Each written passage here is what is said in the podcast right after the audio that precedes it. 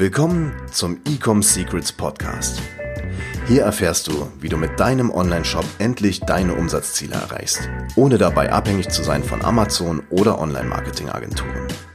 Wir zeigen dir, wie du deinen aktuellen Status quo durchbrichst und dabei nicht nur nachhaltig, sondern auch direkt in die Skalierung kommst. Und hier ist dein Host, Daniel Bittmann. Herzlich willkommen zu dieser neuen Podcast-Episode hier bei Ecom Secrets. Ich bin dein Host Daniel Bittmann und in dieser Folge freue ich mich wieder ganz extrem, denn es gibt wieder einen Interviewpartner. Und zwar dieses, in dieser Episode habe ich den Gast Tim Gehlhausen am Start und wir haben ein ganz, ganz spannendes äh, ein ganz, ganz spannendes Thema mitgebracht und zwar Copywriting. Und äh, jeder, der im Online-Marketing zugange ist, jeder, der irgendwie Facebook-Ads schaltet, jeder, der online irgendwas verkaufen will, der kommt an dem Thema Copywriting einfach nicht vorbei. Und genau deswegen freue ich mich jetzt hier sehr, den äh, Tim begrüßen zu dürfen. Vielleicht, Tim, stell dich gerne mal ganz kurz vor und sag, äh, was du alles so machst. Hallo Daniel, ja super, vielen Dank, dass ich hier sein darf und freue mich auch immer über das Thema Copywriting zu reden, denn es ist nicht nur so, dass es unheimlich wichtig ist, sondern auch leider sehr vernachlässigt und, wie ich bemerkt habe, schmerzlich bemerkt habe, dass es in Deutschland leider noch gar nicht so viel, so weit verbreitet ist. Wenn ich den Begriff immer benutze, ähm, sind die meisten immer ganz verwirrt, weil sie an Copyright denken, also mit äh, irgendwie Kopierschutz oder sowas, Rechtsschutz. Ähm, ist aber natürlich was ganz anderes, natürlich das Werbetexten. Aber bevor ich jetzt hier weiter abschweife, äh, was ich mache ist, ich bin, ähm, ich würde sagen, Coach auch und Online-Kursersteller, gerade auch für das Thema Copywriting. Das habe ich mir auf die Fahne geschrieben. Werbetexte, weil ich eben gesehen habe, das ist ähm, schmerzlich vernachlässigt hier in, in Deutschland. Und habe ich gedacht, ähm, naja, bevor ich warte, dass es jemand anders macht, dann mache ich es halt lieber selber. Und ja, das mache ich momentan. Ich habe ein paar verschiedene Produkte auf dem Markt. Auch zu vor kurzem habe ich zum Beispiel einer meiner ersten Produkte waren Facebook-Ads-Vorlagen, weil ich auch gesehen habe, ganz viele Menschen äh, tun sich immer sehr schwer damit, Facebook-Ads zu schreiben. Also habe ich so Vorlagen erstellt, was auch gut ankam. Also ähm, das mache ich so im Groben. Berater, Coach fürs Thema Copywriting, genau. Perfekt, vielen Dank für die Einleitung, Tim. Ähm, die Folge, wir, was werden wir alles ansprechen? Wir sprechen natürlich komplett über Copywriting. Wir sprechen, was die größten Fehler sind, wie man überhaupt eine gute Copy schreibt, wie man auch gute Facebook-Ads schreibt. Aber bevor wir da jetzt überall reinhüpfen, was ich ganz gerne mache in so einer Podcast-Episode ist, erstmal die Heroes Journey, die Heldengeschichte zu erfahren, weil Tim, ich weiß, du hast eine ganz, ganz spannende Geschichte und äh, ich überlasse dir jetzt einfach mal das Wort, führ uns da mal rein. Wie bist du an den Punkt gekommen, wo du heute stehst und was hast du alles durchlebt auf dem Weg dahin? Ja, es, es, es, da muss ich ein bisschen ähm, weiter zurückgehen. Ähm, wenn ich dann zu weit ausschweife, musst du mich natürlich stoppen. Aber es ist eine relativ lange Story. Äh, ich mach mal, ich kondensiere die mal für das Wichtigste für den, für den Zuhörer vielleicht. Ähm, ich fange immer gern da an. Ich war mein ganzes Leben lang schon stark übergewichtig. Also nicht nur so ein bisschen pummelig, sondern wirklich massiv stark übergewichtig, krankhaft, ähm, so dass ich dann mit meinem, an meinem 18. Geburtstag, weiß ich noch, das war an meinem Abiturabschlussball, bin ich auf die Waage gestiegen und die hat maximal 140 Kilo angezeigt und hat sofort ausgeschlagen. Jetzt ist es leider auch so, dass ich nicht irgendwie zwei Meter zehn groß bin, sondern äh, knapp 1,80. Das heißt, ich war wirklich massiv übergewichtig ich kürze das Ganze mal bis zu dem, zu dem Schlagmoment äh, ab quasi. Ähm, es war dann so, dass ich angefangen habe zu studieren und aus dem Nichts, als ich dann während der Semesterferien mal bei meinen Eltern zu Hause wieder war, ähm, klingelte unten das Telefon, was, naja, war natürlich nichts Ungewöhnliches, aber zwei, drei Minuten später war meine Mutter wirklich mit Tränen vor den Augen vor meiner Türe, hat geweint und konnte, hat nach mit den Worten gerungen und man hat gesehen, sie war sichtlich aufgelöst. Ich war total panisch und fragte, ja, was ist denn passiert? Was ist passiert? Und dann hat sie gesagt, dass, ähm, naja, sie sagte wortlaut, Papa hatte einen Arbeits, hatte einen Herzinfarkt auf dem Arbeitsunfall, auf den Arbeitsausflug. Ähm, und das, das war natürlich ein sehr einschneidender Moment. Wir sind dann sofort ins Bonner Krankenhaus gefahren und ähm, war wirklich sehr schweißtreibend und sehr nervenaufreibend, haben dann aber erstmal erfahren, zum Glück, weil mein Vater dort einen Arbeitskollegen dabei hatte, der äh, erste Hilfemaßnahmen eingeleitet hat, hat er auch überlebt. Er ist rechtzeitig in den ähm, operiert worden, notoperiert worden und hat dann auch Gott sei Dank überlebt. Und es war aber auch so, dass da noch eine Bypass-Operation bevorstand, ähm, die natürlich nicht ganz ungefährlich war. Und dafür hat mein Vater mich gebeten, eine Patientenverfügung auszudrucken. Und eine Patientenverfügung ist quasi ein Dokument, das regelt, was passiert, wenn ähm, es Komplikationen gibt und mein Vater nachher nicht mehr in der Lage ist, über sein eigenes Schicksal zu bestimmen. Und als ich diese Dokument, als, als dieses Dokument aus dem Drucker holte, diese Patientenverfügung in den Händen hielt, ähm, das war so ein sehr extrem einschneidender Moment, der wirklich alles bei mir jetzt so in Gang gesetzt hat, was diese ganze Online-Marketing anging. Denn da, da ging es mir auf einmal wirklich ganz anders, weil da wurde auf alles auf einmal so schlagartig real und ich dachte mir, oh Scheiße, also das, das ist passiert auch, das ist vielleicht auch deine Zukunft, wenn du nicht aufpasst. Ja, das Ganze hier, das ist so real und das wird dir auch passieren und mit deinem ähm, Gewicht. Es ist nur noch eine Frage der Zeit, bis du auch einen Herzinfarkt bekommst. Ich wusste, das ist eine tickende Zeitbombe. Und das ist der Moment, wo ich immer so gern sage, ähm, das wird gleich wichtig. Er hat es Klick bei mir im Kopf gemacht. Ja, Klick im Kopf, wie gesagt, wird später noch wichtig. Ähm, und habe dann, das kürze ich jetzt hier mal ein bisschen ab noch, äh, ich habe dann über ein Jahr äh, knapp 70 Kilo abgenommen. Ich habe dann zum ersten Mal wirklich die, äh, das Abnehmen durchgezogen. Habe natürlich davor auch schon etliche Male das versucht, hat nie funktioniert. Aber ich war diesmal äh, sehr motiviert und habe dann, wie gesagt, nach einem Jahr circa 70 Kilo abgenommen und dabei auch eine Leidenschaft dafür entdeckt. Ähm, naja, für das Abnehmen, für das gesund, für die gesunde Ernährung und auch für Sport, also wirklich eine 180-Grad-Wende. Man muss wissen, davor war ich extrem faul. Ich war Profizocker, also ich habe schon ein bisschen Geld mit World of Warcraft verdient, äh, damals in, in jüngeren Jahren. Und habe dann wirklich eine 180-Grad-Wende in meinem Leben gemacht, habe abgenommen und wie gesagt, die Leidenschaft entdeckt für etwas und bin dann gleichzeitig auch, hat man, habe ich so die ersten Videos damals noch gesehen, weiß ich noch, da war dann von passiven Einkommen die Rede. Das war, glaube ich, so 2015, 16 um den Dreh rum, vielleicht auch schon 2014. Ähm, und sowas wie, ähm, ja, Nischenseiten, weiß ich noch damals. Ja, das war, da bin ich so ein bisschen da reingerutscht und dann kam auch das Thema Online-Kurse auf. Und das war so mein Start in, in die Selbstständigkeit, wo ich dann wusste, okay, ich will mich hier selbstständig machen. Ich habe eine neue Leidenschaft und damit möchte ich jetzt auch Geld verdienen und zwar eigenständig, denn ich hatte auch schon immer so ein kleines Problem mit Autoritäten und wusste, okay, ich will lieber was, was Eigenes machen, was auf die Beine stellen und ähm, habe dann so angefangen, mich im Bereich Abnehmen zu positionieren und zwar als Coach für stark übergewichtige Männer. Also wirklich sehr spitz targetiert. Und lange Rede, kurzer Sinn. Ich habe dann vieles gemacht, erstmal mit Coaching und dergleichen, aber der in Anführungsstrichen Durchbruch, der kam dann, als ich ähm, ein paar als ich in Beratungsgesprächen immer wieder festgestellt habe, okay, es gibt wirklich großes Interesse an meiner Dienstleistung, an dem, was ich anbiete, aber meine Zielgruppe äh, hat oftmals nicht die finanziellen Mittel dazu. Es ist äh, leider so, dass ähm, die meisten stark übergewichtigen Menschen, wenn es jetzt nicht gerade irgendwie sowas wie ähm, ITler sind oder sowas, sind meistens auch eher schwächer, was das Einkommen angeht, so statistisch gesprochen. Habe dann gesehen, okay, es gibt hier einen Bedarf dafür, aber das Angebot Angebot deckt das nicht richtig ab. Äh, ja, meine Zielgruppe kann sich das vielleicht nicht immer leisten. Und da habe ich gedacht, okay, das muss ich irgendwie anders lösen und habe daraufhin ein Buch geschrieben. Und zwar das Buch, äh, deshalb dachte ich vorhin, es war der Klick im Kopf-Moment. Das Buch heißt auch Klick im Kopf und damit bin ich, ähm, ich sag mal, nach drei Jahren oder nach drei Jahren über Nacht erfolgreich geworden, könnte man sagen. Ähm, das ist das vielleicht auch, was dann am interessantesten ist, weil da habe ich dann zum ersten Mal richtig mit Facebook-Ads hantiert und habe erstmal, als ich das Buch geschrieben hatte, dachte mir, okay, das wird jetzt total, das wird jetzt wie geschnitten Brot verkaufen, habe eine Anzeige geschrieben, habe damals mir angeguckt, okay, was machen andere Leute, die auch solche Produkte anbieten? Ein Free Plus Shipping Funnel habe ich damals aufgesetzt. Was macht ein Dirk Kräuter, ein Alex Fischer und dergleichen? Habe diese Anzeigen nachmodelliert ähm, und also ich war zwar extrem hoffnungsvoll, aber ich habe dann damals noch, weiß ich noch, mit 50 Euro Tagesbudget gestartet, was das war unvorstellbar für mich. Ich, also ich hatte sowas von die Hosen voll, weil ich mir dachte, okay, das muss funktionieren, das kannst du dir nicht lange leisten.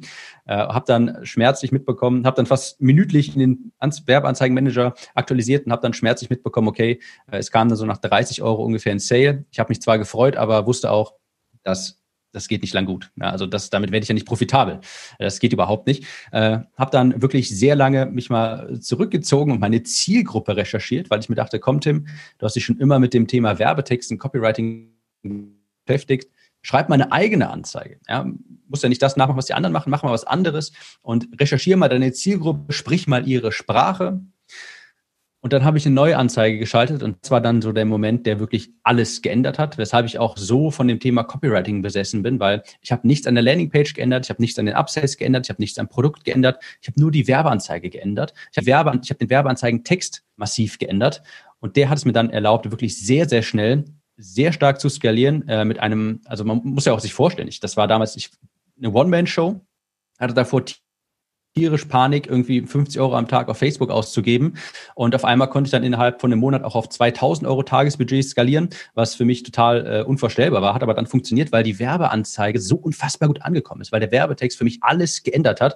Und rückblickend sage ich immer, auch wenn es natürlich ein bisschen überzogen klingt, aber äh, diese Werbeanzeige war damals eine Lizenz zum Gelddrucken für mich quasi. Ähm, und habe dadurch mein Produkt auch an die, an die an die Menschen bekommen, habe das Buch äh, viel öfter verkaufen können. Deshalb war für mich auch Copywriting so, ähm, ist jetzt so elementar und habe ich mir das auf die Fahne geschrieben. Ich weiß jetzt nicht mehr genau, was die Anfang, ob es eine Anfangsfrage gab, die ich jetzt vergessen habe, weil ich jetzt wahrscheinlich schon um Hals und Kragen geredet habe, aber äh, das ist so die, die Story dahinter.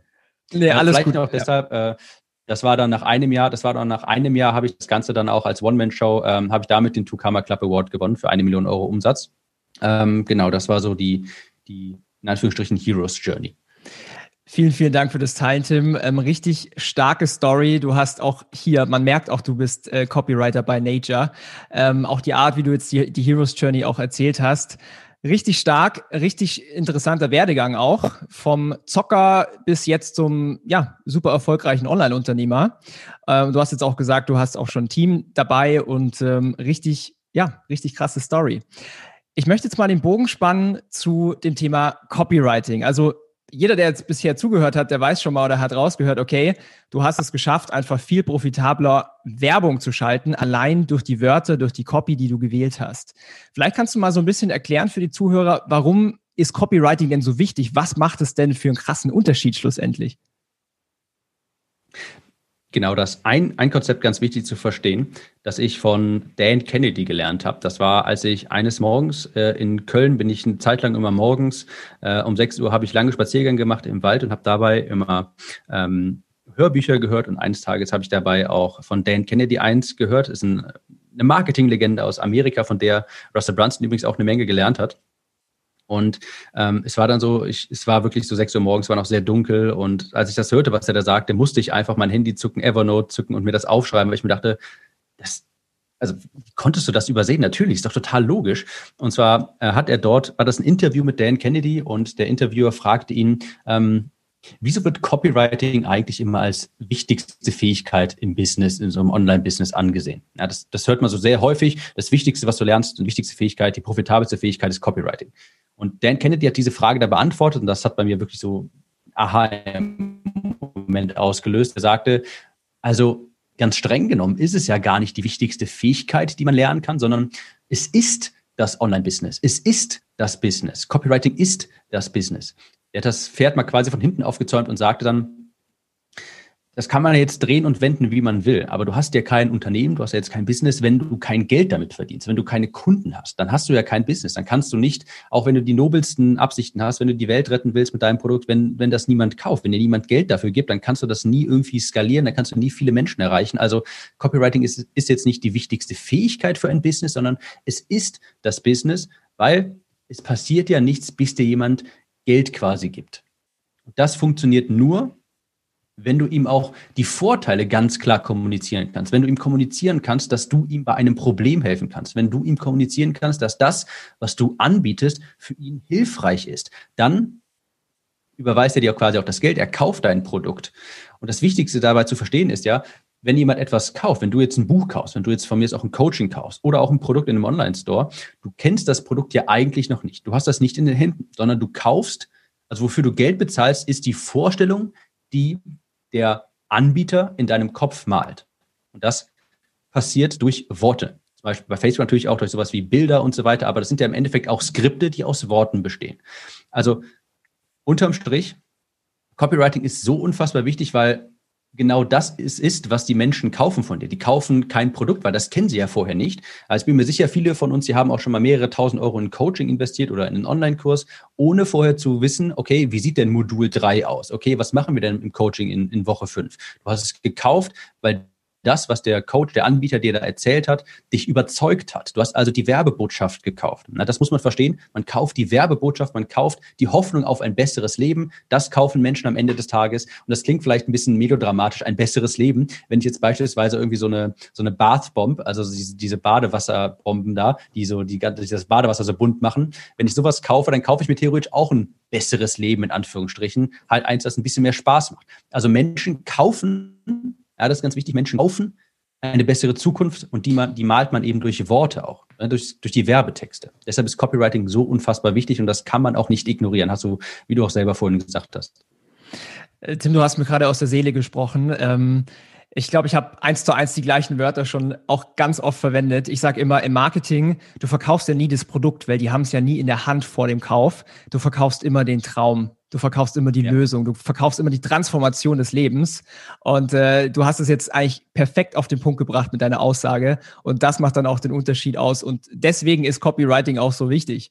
Ähm, du siehst sicherlich jeden Tag ganz viel Copies, du siehst sicherlich jeden Tag auch ganz viele Ads von, von Marktbegleitern.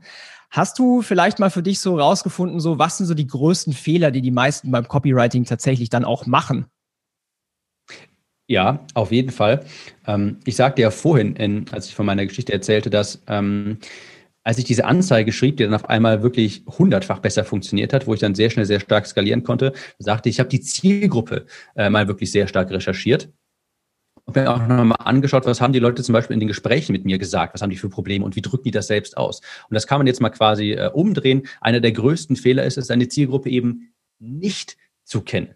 Also was ich sehr häufig sehe, sind ähm, sehr graue Ads, sage ich dazu immer, also die wirklich sehr generisch sind, wo Menschen versuchen, ein Produkt zu verkaufen. Ähm, was wir aber eher tun sollten, ist, das äh, ist einen Kunden zu kreieren mit der Copy. Also Verlangen, ein Produkt zu erzeugen und nicht irgendwie einfach nur ein Produkt zu verkaufen. Ähm, um das mal ganz, um das Ganze mal realitätsnäher hierzu darzustellen. Was ich sehr häufig sehe, ist ähm, gerade auch an kalten Traffic, beispielsweise Facebook-Anzeigen, die einfach ein Produkt verkaufen, in Anführungsstrichen, die ein, äh, sei es in diesem Coaching-Bereich, die sofort ein Webinar anpreisen, ja, ohne irgendwie vorher Vertrauen aufzubauen oder eine Problem Problembeschreibung auf, äh, darauf einzugehen oder direkt auch einfach irgendein Produkt verkaufen wollen und einfach in Anführungsstrichen einfach das Produkt bepreisen. Dann merkt man, die Menschen haben sich nicht wirklich mit ihrer Zielgruppe auseinandergesetzt. Das wirst du auch merken, wenn du mal wirklich dir Zeit nimmst, mit deiner Zielgruppe sprichst, Umfragen auswertest, die sprechen ganz anders über, über ihre Probleme und Träume und Wünsche, die deine Produkte am Ende des Tages ähm, befriedigen, die sprechen ganz anders darüber. Das Beispiel, was ich da immer rannehme, ist, ich war mal in einem Coworking Space hier bei mir um die Ecke, hab da an einem, saß da an einem Tisch und da war an der Rezeption, in der Nähe von der Rezeption, ist eine Empfangsdame die Anna. Und da kam eines Tages die eine Mitarbeiterin unter, deren Namen kannte ich leider nicht. Aber das waren, äh, habe ich gesehen, die beiden, die kannten sich sehr gut. Das waren Freundinnen, die waren beide so Ende 20, Anfang 30 und die haben sich übers Abnehmen unterhalten. Und ich habe das natürlich mit, äh, mit, äh, mitgehört, weil ich einfach ja daneben saß und arbeite, arbeitete. Und das war natürlich auch für mich interessant, als weil ich damals noch sehr stark im Bereich auch Abnehmen unter, unterwegs war. Äh, habe ich wirklich gehört, wie die Zielgruppe quasi über sich über die Probleme austauscht. Sagte zum Beispiel ähm, die, die Kollegin, die runterkam auf Anna, sagte, ich habe so ein süßes Sommerkleid im Schrank, aber das kann ich ja nicht anziehen, weil dann sieht jeder meine Schwabbelarme. Und das ist das, was ich so als Sprache der Zielgruppe bezeichne. Sowas, so würde ich das ja niemals ausdrücken, als ich als ähm, jemand, der, also ich bin, erstmal bin ich keine Frau. Und zweitens würde ich niemals auf die Idee kommen, dass das was eigentlich das ist, was die Leute antreibt. Da hört man mal, was, was treibt die Leute eigentlich wirklich an? Was sind die wirklichen Kaufmotivationen, warum jemand äh, Gewicht verlieren will und dann letzten Endes auch in dein Produkt investieren sollte? Und ich kann dir versprechen, es wird hundertmal besser funktionieren, wenn du sowas in deine Anzeige schreibst. Ja, das wäre jetzt mal sehr plump und auf Facebook wird das wahrscheinlich auch so nicht ganz compliance-mäßig durchgehen, aber an, einfach mal angenommen, hast du ein süßes Sommerkleid im Schrank, aber hast Angst, es anzuziehen, weil man dann deine Schwabbelarme sieht oder deine Oberarme.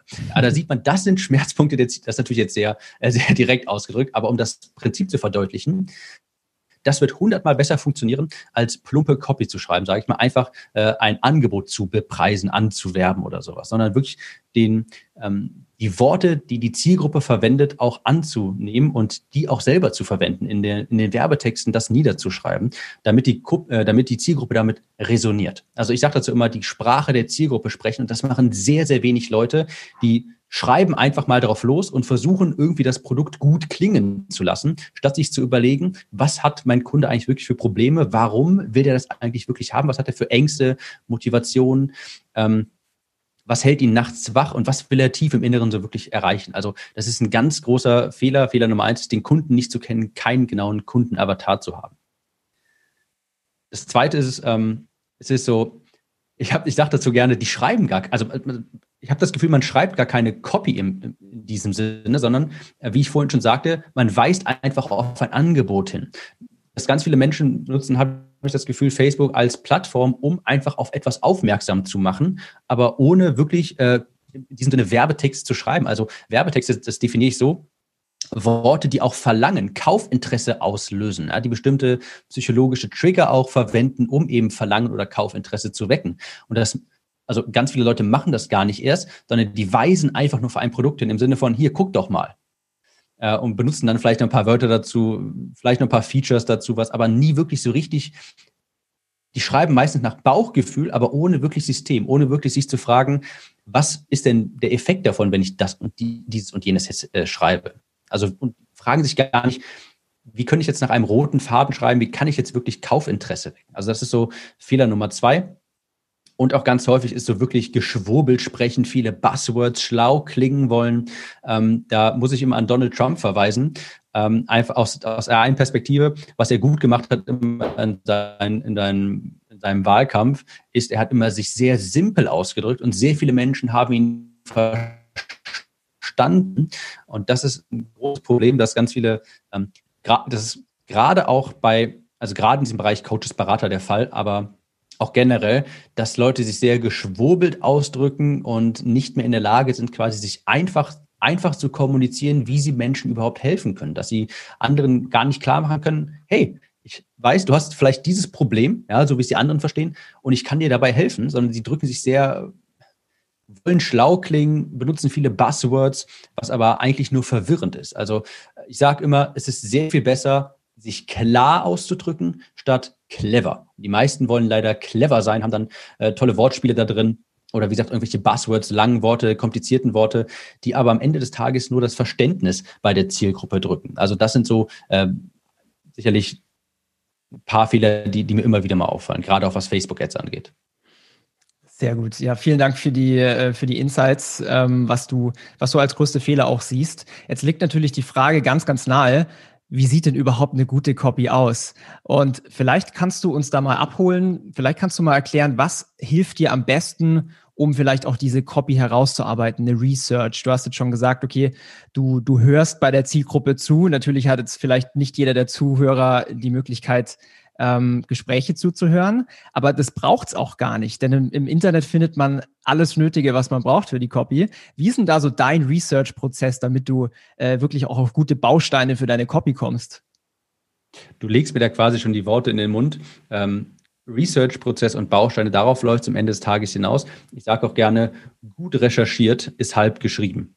Aber ganz viele Leute überspringen leider diese Recherchephase und es muss gar nicht zu diesem Zufall kommen, wie ich, wie ich der im Coworking Space sitzt und dann zufällig zwei Damen überhört, ähm, sondern man kann das auch ganz gezielt auch einfach recherchieren. Beispielsweise das erste, was mir jetzt einfällt, ist ähm, Bücher über dein Thema auf Amazon, da in die Kommentare zu gehen, das ist so der erste An ist die erste Anlaufstelle oder Kommentare in anderen Online-Shops beispielsweise zu Produkten. Da hinterlassen Kunden ihre Meinungen, ihre Sprache, das ist ganz wichtig, und sagen dir auch, ähm, was ihnen an dem Produkt gefallen hat, was, was sie sich gewünscht hätten und, und so weiter. Und da kann man schon mal herauskristallisieren, okay, wie spricht die Menschen, wie sprechen die Menschen über meine Zielgruppe, was wollen die eigentlich haben, was müssen wir denen kommunizieren, damit Kaufinteresse geweckt wird.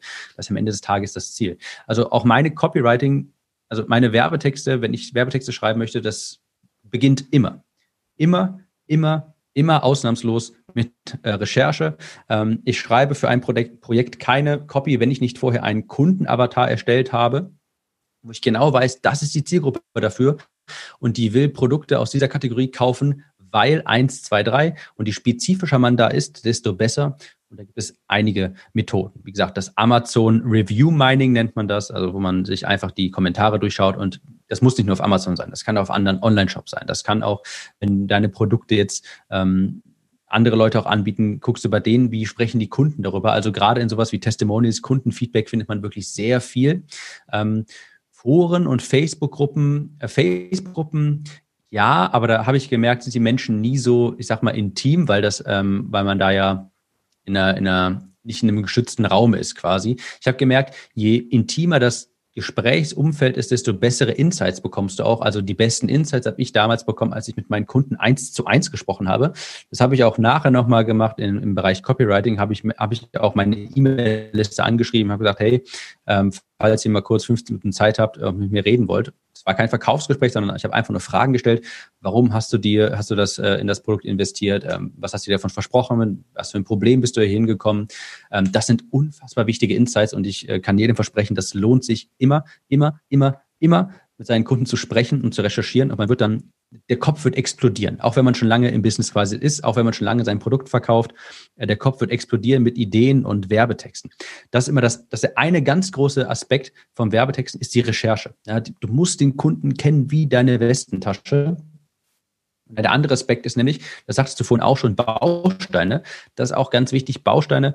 Ähm, Werbetexten ist eigentlich, was ganz viele Menschen glauben, das ist ein hochkreativer Prozess. Die glauben, ähm, das habe ich lange Zeit übrigens auch geglaubt. Ja, ist, ist auch ganz logisch. Ganz viele Leute äh, haben die Vorstellung, dass man fürs Texten kreativ sein muss. Aber es ist tatsächlich so, dass das, also nichts könnte weiter von der Wahrheit entfernt sein. Eugene Schwartz, unfassbar bekannter Copywriter, ähm, einer der Urgroßväter, quasi der Gründerväter, einer der Gründerväter vom, vom Copywriting, der sagte einmal, Copy is not written, it is assembled. Also zu Deutsch, Werbetexte werden nicht geschrieben, sondern zusammengefügt. Und damit meint er, du baust quasi einen Baustein über den nächsten und die Bausteine sind einzelne, teilweise auch Emotionen der Zielgruppe. Beispielsweise, du sprichst zuerst die Schmerzpunkte an. Dann ähm, amplifierst du die Schmerzpunkte, also verschlimmerst die oder dimensionalisierst die, sagst den Menschen, wie sich diese, wie die Konsequenzen dieser Schmerzpunkte sind, dann äh, teaserst du eine Lösung an, zeigst an, dass andere Lösungen nicht funktionieren. Also es ist quasi wie so ein wie so Lego-Steine eigentlich aufeinandersetzen. Und dann siehst du jetzt auch, jetzt macht auch die Recherche sehr viel mehr Sinn. Je besser du recherchierst, desto einfacher wird es nachher, diese Bausteine zusammenzusetzen. Also das ist eigentlich nur so, dann auf den ausgefüllten Kundenavatar schauen und dann Schmerzpunkte hier rein, kommen hier rein und dann Lösungen kannst du hier reinpacken und so baut dann sich dann nach und nach nach einem roten Faden auch wirklich ähm, sehr logisch und stringent sich ein richtig guter Werbetext auf. Also ähm, das ist ganz, das sind die zwei ganz großen Teile. Recherche und da ist sicherlich der Hebel, den die meisten bedienen können, weil die meisten nicht wirklich ihr, ihren Kunden kennen. Die wissen, okay, oder sagen, okay, äh, mein Kunde ist Hanna. Hanna ist zwischen 30 und 55, lebt, lebt in einem Vorort von Köln, ist leicht übergewichtig, ist Lehrerin und so weiter. Ist, diese demografischen Angaben sind aber gar nicht so relevant. Was einen viel mehr interessiert, ist die Psychografie. Also wie tickt dieser Mensch? Wie sieht ein Alltag von dem aus? Was hat er für Kaufmotivationen? Was hört er in seinem Alltag in Bezug auf sein Problem? Inwiefern äußert sich das Problem im Alltag? Das sind die wirklich relevanten Dinge, die man wissen möchte, um richtig gute Werbetexte ähm, schreiben zu können. Ähm, ich weiß nicht, hat man dazwischen noch eine Frage? Äh, ich kann jetzt auch übergehen zum, zum Thema, wie ich eine Facebook-Ads schreibe, wie ich möchte, oder? Ich möchte noch ganz kurz was ergänzen zu diesem Punkt. Ähm, dieses Copy-Mining, dieses, dieses Aus, dieses Sammeln von diesen Bausteinen. Ähm, mir hilft da natürlich super extrem einfach eine, eine simple, eine simple Excel, eine simple Excel-Datei aufgegliedert in, was sind so diese Probleme, Wünsche, Ziele, äh, aber auch Ängste. Und es hilft nicht nur für die Copy, sondern es hilft overall auch zu verstehen, in welchen Aspekten oder wie kann ich mein Produkt überhaupt vermarkten. Sprich, es ist auch eine horizontale Skalierung, wenn man so will. Wenn man findet dann nicht nur vielleicht einen Kundenavatar, sondern vielleicht zwei, drei, vier, fünf, weil es gibt ja verschiedene Angriffspunkte, wie man so ein Produkt vermarkten kann. Und äh, dieser Research-Part, den du da jetzt gerade angesprochen hast, das ist die Essenz, also der, der Kern jedes jedes, äh, jeder Marketingkampagne, wenn man so will. Jetzt hast du ähm, öfters von dem roten Faden ähm, erzählt. Ich äh, höre auch schon so ein bisschen AIDA-Formel raus. Der ein oder andere Zuhörer kennt die vielleicht. Ähm, die nächste Frage, die ich jetzt hier auch äh, vor mir habe, ist, wie sieht denn für dich ein guter Aufbau der Copy für so eine Facebook-Ad aus? Also für, für den Text selber, aber vielleicht sogar auch für das Video, wenn du ein Video Creative überhaupt verwendest. Ja, da unterscheide ich immer ganz gerne zwischen, ich sag mal, sexy Produkten und unsexy Produkten. Mit sexy Produkten ist gemeint so, ähm, du siehst das Produkt und du musst jetzt nicht davor irgendwie über, von einem Problem überzeugt worden sein oder sowas. Du siehst das Produkt, du verstehst das sofort und es wirkt relativ schnell, relativ anziehend. Ähm, sowas wie Kosmetik ist relativ, also versteht relativ schnell jeder, was, äh, was, das, was der Vorteil ist. Ähm, oder auch sowas wie vorhin sagte, diese Bath Bombs, also diese Badewasserbomben, ja, wo du die, diese Kugel in das Badewasser schmeißt und dann äh, wird, verfärbt auf einmal das Badewasser ganz bunt. Jeder, das ist so ein sexy Produkt, sage ich immer. Oder auch sowas wie, ich habe mal gesehen, so ein Kreditkartenmesser in dieser Prepper-Nische. Das war so ein Produkt von so einem E-Com-Store. Ähm, das ist einfach, das ist so sexy, das ist cool. Irgendwie, du denkst dir, das willst du haben. Irgendwie das, oder so ein Feuerzeug, das unter Wasser äh, funktioniert. Frag mich nicht, was genau das, äh, ich weiß nicht genau, wie es funktioniert, aber sowas gab es auch. Ähm, oder im Regen. Das sind so sexy Produkte. Die haben so ein Appeal, sage ich mal. Und dafür ist es gar nicht so aufwendig, sage ich mal, weil, weil das Produkt selbst schon sehr viel Arbeit leistet, weil das eben so inhärent einfach cool, sexy ist. Und das will man dann einfach mal anklicken und sich anschauen. Und dann ist es auch, dann reicht auch meistens schon irgendwie das zu demonstrieren. Ja, einfach eine, so eine Demonstration-Ad, wo du dann einfach diese Bathbomb quasi ins Badewasser fallen lässt für 15 Sekunden oder sowas und das zeigst, wie das aussieht. Und ganz viele Leute finden das super und wollen das dann kaufen. Das ist so dieser eine Aspekt. Es gibt aber auch eine Menge, sage ich mal, unsexy Produkte, für die Copywriting sehr viel wichtiger wird noch, ähm, die erklärungsbedürftig sind, vielleicht so, die erklärungsbedürftig sind. So, das, das Beispiel ist jetzt ähm, Hitzemelder. Nehmen wir mal einen Hitzemelder. Ähm, nehmen wir an, du verkaufst einen Hitzemelder, das ist ein inhärent un, unsexy Produkt. Ja, das ist so sicherheitsbedürftig. Ähm, um das wird niemand einfach kaufen, weil er sich denkt, oh cool. Ja, da hilft auch nicht, wenn du das cool demonstrierst, guck mal, wir bauen jetzt hier den Hitzemelder an und der piept dann. Ähm, das wird dann niemand deswegen kaufen, sondern da wird es sehr viel mehr Sinn machen, einen richtig guten Werbetext zu schreiben, der die Menschen erst einmal, ähm, der eine, der ein Bedürfnis quasi auch erstmal weckt, dass den, der Text muss den Leuten dann zeigen, hey, du brauchst das. Und da würde ich mir zum Beispiel überlegen, okay, da würde ich zum Beispiel eine Anzeige, wenn ich jetzt Hitzedetektoren, Hitzemelder verkaufen würde, würde ich zum Beispiel sowas sagen wie, äh, das, das ziehe ich mir jetzt ja aus den Fingern, das würde ich natürlich in der richtigen Ad äh, sehr viel ausführlicher beschreiben, aber ich würde die Leute erstmal davon überzeugen, hey, wenn du einen Feuermelder in deinem Haus hast, ist das überhaupt nicht genug. Die Feuermelder, die melden ja erst das Ganze, wenn es schon viel zu spät ist. Ja, wenn das brennt und du dann, das, dann, das Ganze dann piept oder der Rauch dann registriert wird und es dann piept, dann brennt das Haus ja schon und dann kannst du höchstens noch Schäden begrenzen. Viel schlauer ist es ja, oder es ist, du kannst, viel sicherer ist es und auch viel viel wertvoller ist es, wenn du einen Hitzedetektor hast, weil so kannst du den Brand ja überhaupt ähm, verhindern quasi. Also da würde ich, äh, ich sage immer so, die Leute auch ein bisschen, da würde ich Educational Content vorschalten, das Ganze, ein, die Leute über ein Problem unterrichten, das mein Produkt löst. Ja, die Leute über ein Problem unterrichten, was mein Produkt löst. Das ist immer so für, für unsexy Produkte, sage ich mal, für erklärungsbedürftige Produkte, von denen es ja auch eine Menge gibt, immer sehr wichtig, dass die Leute wissen, okay, das löst ein Problem. Das kann ich ja auch an dem, an dem ganz konkreten Beispiel von meinem Buch machen. Ähm, es hat sich anfangs den ersten Anzeigen, wo ich sagte, auf 50 Euro am Tag, wo ich verrückt geworden bin und das sich überhaupt nicht verkauft hat. Was habe ich da gemacht? Ich habe einfach auf das Angebot hingewiesen. Ja, hier ist ein Buch zum Thema Abnehmen, war aber sehr erklärungsbedürftig. Die Leute wussten nicht, was für ein Problem löst das denn wirklich. Also natürlich abnehmen, aber das ist viel zu breit gefächert, viel zu allgemein. Und die Anzeige, die so viel besser funktioniert hat, das war die, wo ich erst einmal, bevor ich den Call to Action ausgesprochen habe, den Leute, die Leute über ein neues Problem unterrichtet habe und aufgezeigt habe, warum andere Diäten nicht funktionieren, warum man dadurch immer wieder zunimmt. Und im Lichte dieses Problems habe ich dann mein Produkt als Lösung vorgestellt und das hat dann viel, viel besser funktioniert. Ich habe den Leuten, ich habe den Leuten zum Beispiel erklärt, okay, du hast ja nur erfolgreich abgenommen, wenn du nicht wieder zunimmst und meistens hast du vermutlich Essanfälle. Das wahre Problem ist also nicht irgendwie das Abnehmen, sondern dass du abends Essanfälle hast und hier so kannst du das lösen. Und wenn du dazu mehr erfahren willst, ich habe hier ein Buch und das hat wie geschnitten Brot funktioniert, weil ich die Leute über ein Problem unterrichtet habe. Ähm, eins meiner absoluten Lieblingsbeispiele ist da Listerine. Kennt ja jeder, hat bestimmt jeder, äh, haben ganz viele von uns bestimmt hier im Badezimmer äh, Listerine für den frischen Atem. Ähm, die haben sich früher überhaupt nicht gut verkauft.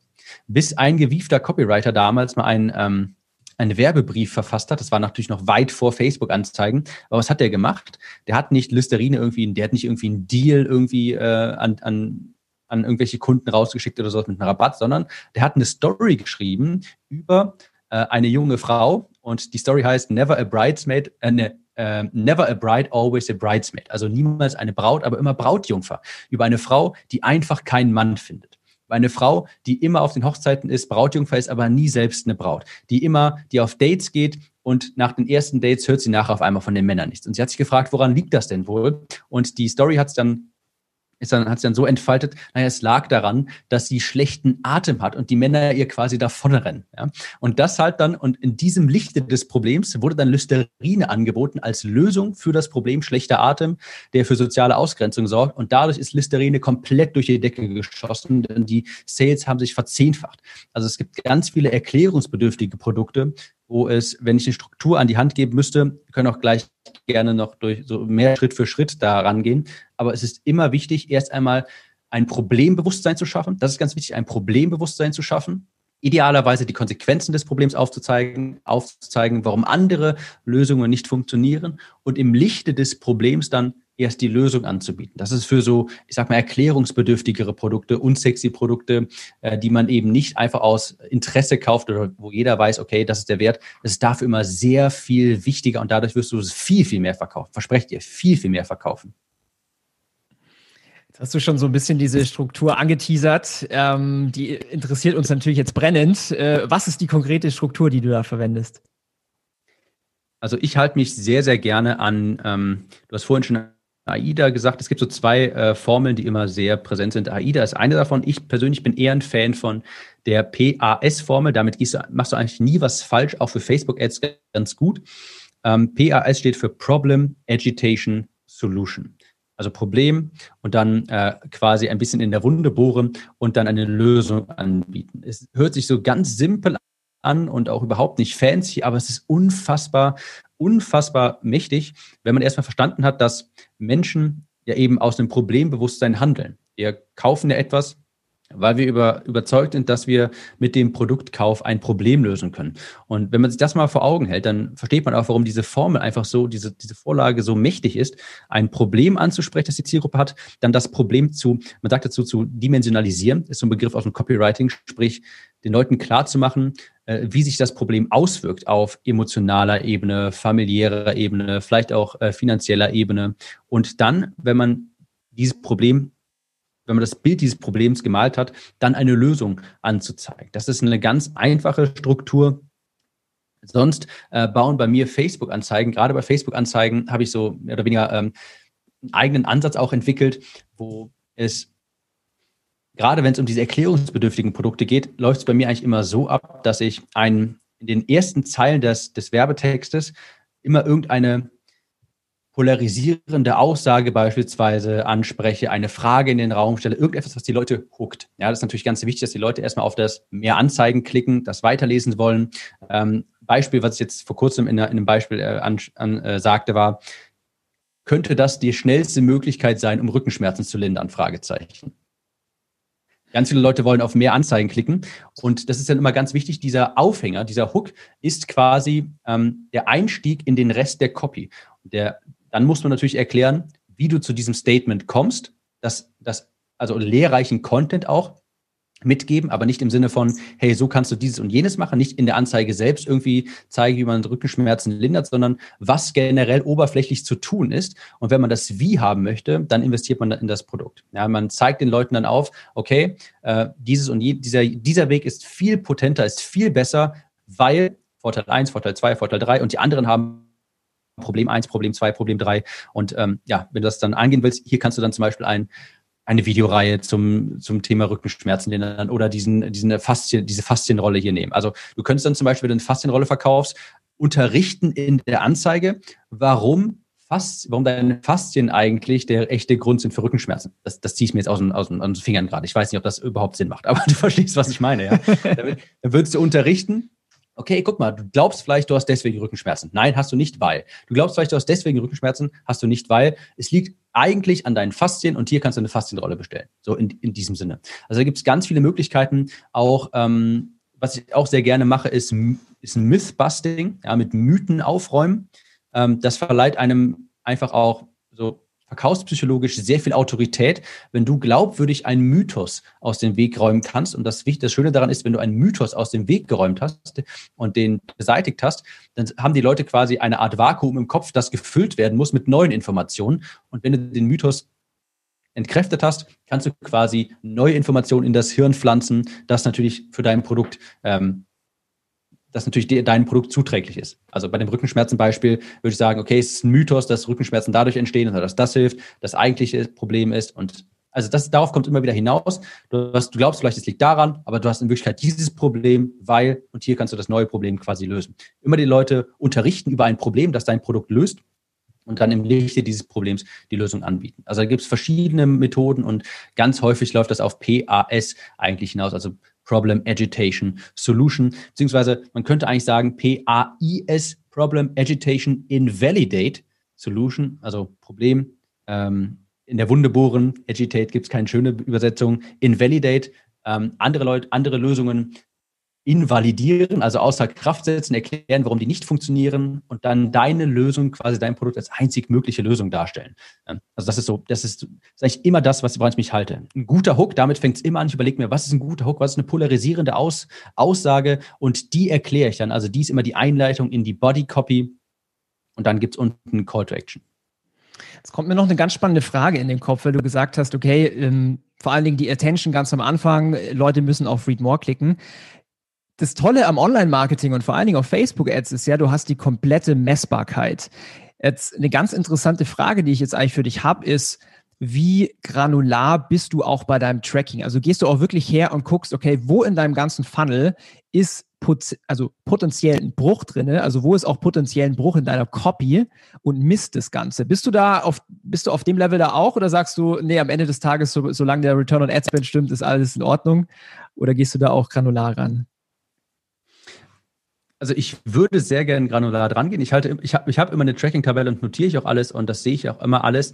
Aber ich muss sagen, das betrachte ich immer mit so einem, ähm, mit einem zwinkernden Auge weil es ist einfach, also es kommt jetzt natürlich auf das Geschäftsmodell an. Ich habe jetzt zum Beispiel selber noch einen Podcast, ich habe eine sehr aktive ähm, E-Mail-Liste zum Beispiel, die ich sehr häufig bespiele.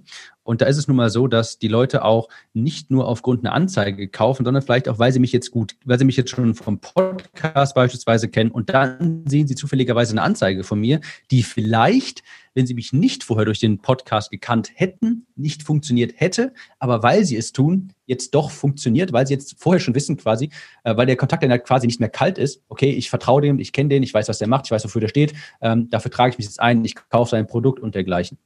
Also ja, ich habe die Zahlen immer im Blick und das schaue ich mir noch immer an und notiere ich auch immer, aber ich weiß auch zu 100 Prozent, ähm, also wenn man jetzt Content Marketing auch macht, wenn man auch auf anderen äh, Webseiten präsent ist und sowas, hundertprozentig kann man das nicht mehr so tracken. Ja, abgesehen, wenn man so reines Direktmarketing auf Facebook macht, dann auf jeden Fall, ähm, weil es eben, es ist so ein bisschen, als würde man herausfinden wollen, welches der, der zehn Biere hat mich jetzt betrunken gemacht.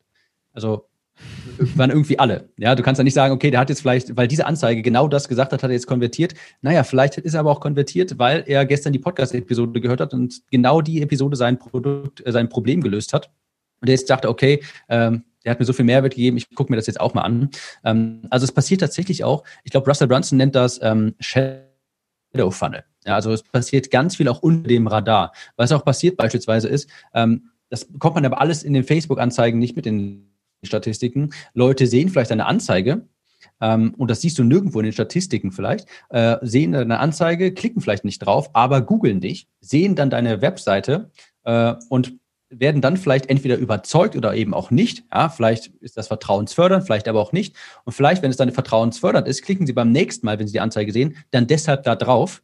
Aber das hast du dann in den Facebook-Metriken, kannst du sowas nicht rauslesen. Also die wurden quasi ein bisschen betrunken gemacht durch die Webseite, weil die so ein bisschen Vertrauen geschaffen hat. Ähm, aber der Klick wäre vielleicht gar nicht zustande gekommen oder der Kauf wäre vielleicht nicht zustande gekommen, wenn die nicht vorher mal irgendwie dich gegoogelt hätten oder sowas. Also es passiert tatsächlich sehr viel unter dem Radar auch ähm, oder dass Leute dich weiterempfehlen. Ähm, und deshalb ist die Werbeanzeige, funktioniert die dann besser. Also ja, ich gucke mir das sehr genau an, aber ich weiß auch, dass ähm, es, wie gesagt, du kannst nicht herausfinden, welches der Biere dich betrunken gemacht hat. Äh, es waren irgendwie alle. Ja, sehr, sehr gutes Beispiel. Finde ich richtig cool, die Story. Ähm, Tim, du hast jetzt vorhin schon mal von Eugene äh, Schwartz äh, erzählt, Breakthrough Advertising. Welche Bücher haben denn dir am meisten geholfen, um deine Skills zu schärfen? Oh, oh. Ich habe natürlich einige gelesen. Ähm, wenn du mich jetzt spontan fragst, also ganz klar ist natürlich Breakthrough Advertising von Eugene Schwartz, äh, ist nicht ganz günstig. Äh, um die 500 Euro. Aber ich meine, es gibt auch jemanden, der hat äh, von der Witwe von Eugene Schwartz die Bücherrechte gekauft und reprintet das jetzt für, ich glaube, 150 Euro. Und glaub mir, jeder Euro ist es wert. Ähm, Breakthrough Advertising von Eugene Schwartz. Dann, äh, wovon ich auch noch sehr viel gelernt habe, ist von Ray Edwards, How to Write Copy That Sells. Ist so sehr direkt marketingmäßig und auch so ein bisschen sehr amerikanisch. Aber das ist schon mal ganz wichtig, um, ähm, also auch wenn man die Copy, die darin gezeigt wird, nicht unbedingt so anwendet, ist es wichtig, ist es gut, um zu verstehen, wie Copy funktioniert, wie Werbetexte funktionieren, was Kaufinteresse auslöst. Und sonst, was ich damals immer tatsächlich sehr häufig gemacht habe, ist, ähm, ich habe mir amerikanische VSLs genommen, mhm. Video-Sales-Letter von, von irgendwelchen Produkten und habe die äh, übersetzt und abgetippt. Und das hat natürlich ewig lange gedauert, ähm, aber das hat mir unheimlich viel über Storytelling, über Problembeschreibungen, über Produkt Beschreibungen und so weiter, äh, hat es mir natürlich unheimlich viel gelehrt. Ich habe das dann abgeschrieben, über, das habe ich eine Zeit lang in meine Morgenroutine etabliert, eine halbe Stunde Werbetexte abschreiben und die später dann, wenn ich das Skript quasi vor mir hatte, habe ich die analysiert und habe mir dann angeschaut, okay, wie bauen, wie bauen die das auf, wie kommen jetzt diese Werbetexte hier zustande? Äh, und so habe ich sehr viel gelernt. Aber wenn es um Bücher geht, ähm, Breakthrough Advertising und für wen das ein bisschen zu teuer ist, uh, How to Write Copy That Sells von Ray Edwards. Was mir jetzt auch noch in den Sinn kommt, ist, äh, das ist auch ein Buch, was ich vor einigen Jahren gelesen habe, Cashvertising, so ein bisschen die, die kompaktere Version des Ganzen. Ähm, und es gibt natürlich noch so viel weitere Copywriting-Bücher. Aber die, die du genannt hast, kann ich bestätigen, richtig starke Bücher. Ich habe auch beide hier im Bücherregal stehen. Hilft extrem für das Thema Copy. Tim, wir kommen langsam an das Ende dieser Podcast-Episode. Wenn es jetzt hier Zuhörer gab, die gesagt haben, hey, wir wollen mit dir in Kontakt treten, wir wollen mit dir zusammenarbeiten. Was ist denn der beste Weg, wie man sich mit dir connecten kann? Also Zusammenarbeit biete ich tatsächlich leider momentan nicht an. Äh, da muss ich auf meinen Podcast verweisen, dass der Conversion Copywriting Podcast kann man einfach so suchen oder nach Werbetexten in den Podcast-Playern und da findet man das, ist die erste, ist das erste Ergebnis. Ähm, sonst unter timgehlhausen.de, aber es läuft eigentlich alles auf den Podcast und meine E-Mail-Liste hinaus. Alles klar, dann, dann alle Zuhörer hier bei mir, ähm, switcht einmal rüber zum äh, Podcast vom Tim, einmal alle abonnieren, Bewertungen dalassen. Ich glaube, er freut sich äh, ganz, ganz gerne über sowas. Ja. Und ähm, ja, Tim, an der Stelle vielen, vielen Dank für das großartige Interview. Es war vollgepackt mit so viel Value, mit so viel Wert drin und echt praktischen Tipps auch an der Stelle. Und ich glaube, jeder, der jetzt hier diese Podcast-Folge angehört hat, der ja. muss verstanden haben, wa warum Copywriting den Unterschied macht in erfolgreichen Kampagnen zu nicht erfolgreichen Kampagnen. Und ja, Tim, ich wünsche dir eine extrem starke Woche und ich hoffe, äh, deine nächste Podcast-Episode kommt bald raus, sodass ich sie auch wieder anhören kann. Und ja, vielen Dank an der Stelle. Wir hoffen, dass dir diese Folge wieder gefallen hat. Wenn du auch endlich konstant und profitabel sechs- bis siebenstellige Umsätze mit deinem Onlineshop erreichen möchtest, dann gehe jetzt auf ecomsecrets.de und buche eine kostenlose Strategiesession. In diesem 45-minütigen Gespräch zeigen wir dir ganz genau, welche Schritte du umsetzen musst, um profitabel skalieren zu können. Es sind immer die gleichen fünf Elemente, die du meistern musst, um deinen Onlineshop erfolgreich zu machen. Du willst wissen, welche das sind? Gehe jetzt auf ecomsecrets.de und finde es heraus.